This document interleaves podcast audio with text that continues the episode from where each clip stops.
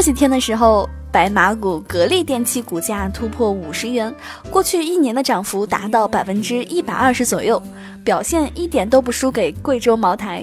然而，我的一个朋友去年买的格力电器居然亏钱了，买白马股居然都能亏钱，那这是怎么回事呢？今天我们就从这个朋友的故事开始说起。理财更简单，人生更自由。亲爱的简七理财的小伙伴，欢迎收听今天的电台内容。你可以关注我们简七独裁的公众账号，看到我们更多解读的推送内容。在简七独裁公众号后台回复“喜马拉雅”四个字，还有实用理财工具包等你来领哦。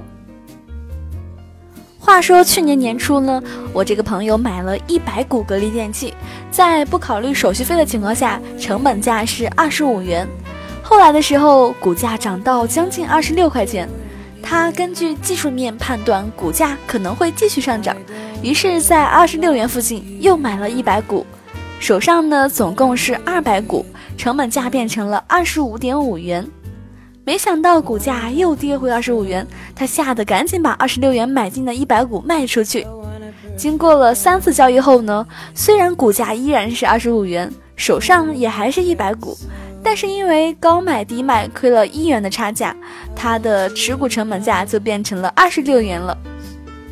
他的操作呢，就是散户常说的做 T，也就是说持有一部分股票不动，而另一部分股票呢来回买卖做差价，摊低持股成本。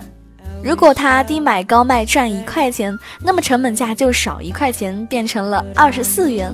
但是因为他方向做反了，亏一块钱，成本价呢也上升一块钱，变成了二十六元。后来呢，他不死心，一直坚持不懈的做 T。到今天呢，格力电器的股价是五十元左右，而它的成本价居然是六十多元，再加上中间的手续费，亏了将近两千多块钱。事实上呢，假如他二十五元买入后一直持有不动，到现在应该是赚了两千五百元了。所以这让我很感慨。如果你觉得长期持股很没有技术含量，自己有能力判断股价涨跌呢？整天买进卖出，即便买到一只好股票，也会亏钱的。上面这个例子比较极端，现实当中呢，更常见的是散户看到自己的股票没有别人涨得好，经常把手里的股票换来换去，好像这么做可以提高投资收益率。美国西格尔教授的著作《股市长线法宝》一书当中提到了一项数据。两千年的时候呢，有两个经济学家发现，那些最活跃的交易者的收益率要比那些最不活跃的收益率要低百分之七点一左右。也就是说呢，频繁交易并不比长期持有更加赚钱。交易越频繁呢，收益率往往是越低的。那这到底是为什么呢？其实有两个原因。第一个原因呢，就是交易成本。请不要忘了，我们每一次的买卖还要交手续费。比如说，二十五元的格力电器，一百股平买平卖一次，手续费就是十二点五元。交易十次呢，就是一百二十五元。交易次数越多，手续费自然也就交的越多。粗略计算，这个交易成本大概是在千分之一点六到千分之五左右。第二个呢，就是冲击成本的原因啦。那这个呢，和资金量的大小有关系。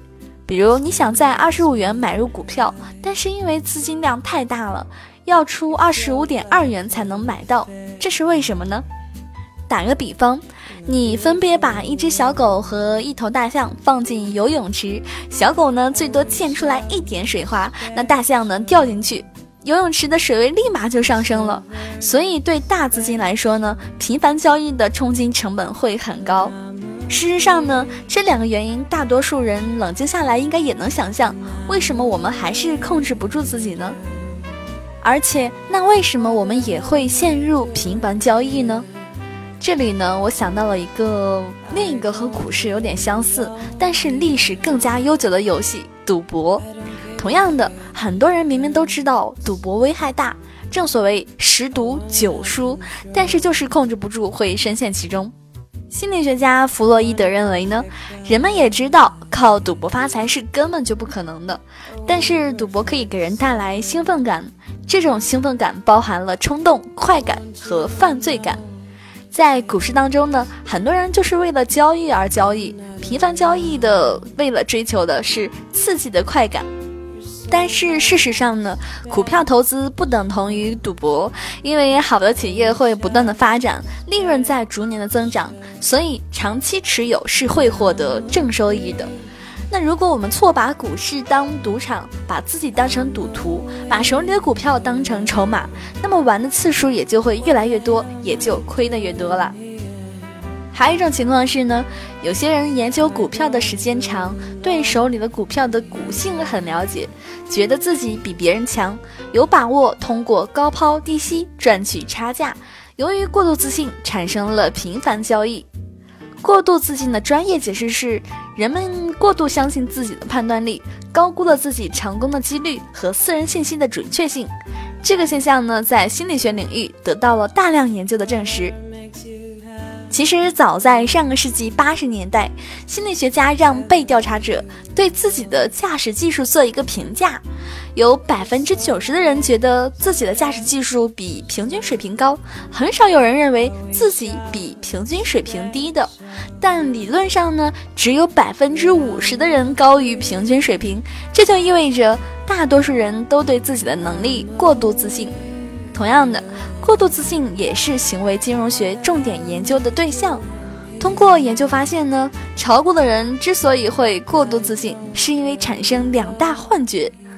首先呢是知识幻觉，知识幻觉是指人们认为随着知识增加，对某种信息的认识也会增加，从而改进他们的决策。特别是在随着网络的发达，我们可以在股票行情软件上看到海量的数据，能了解到更多的信息，觉得自己什么都懂。其实呢，这是一种幻觉。然后呢，是控制幻觉。二十年前呢，大多数人买卖股票主要是通过电话。互联网普及之后呢，越来越多的人习惯网上交易。所以，上个世纪九十年代，经济学家又做了一项调查，他们分析了投资者从电话交易转到网上交易以后，交易行为有什么变化。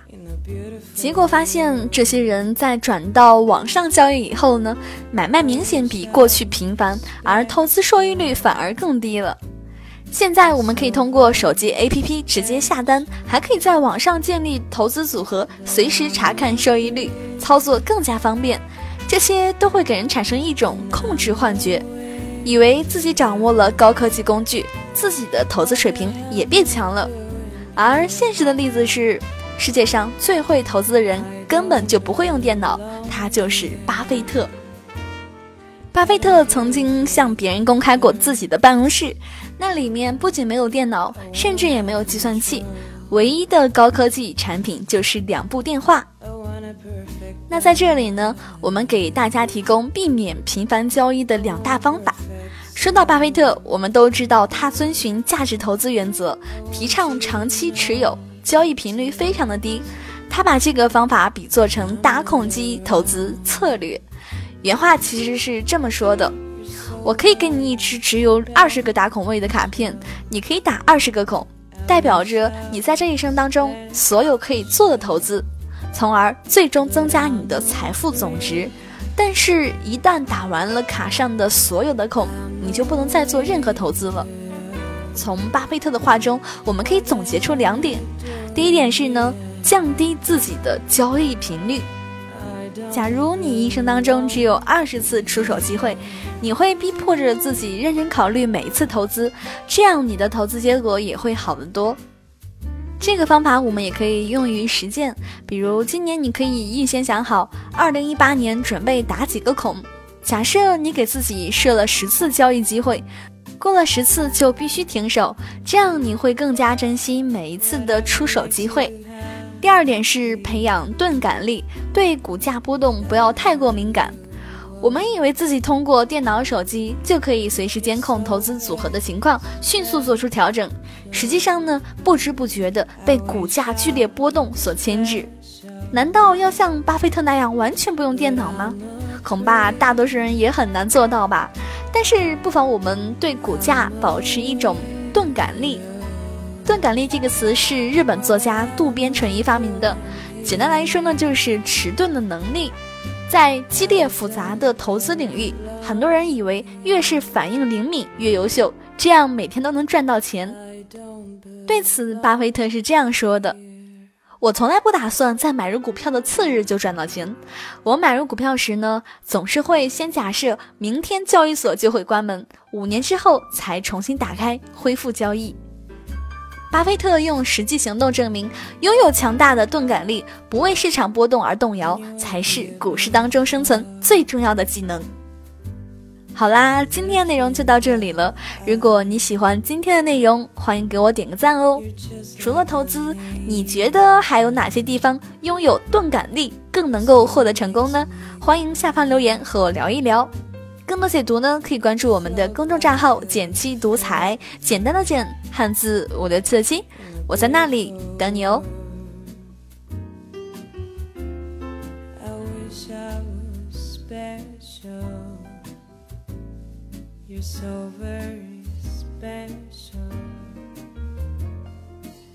perfect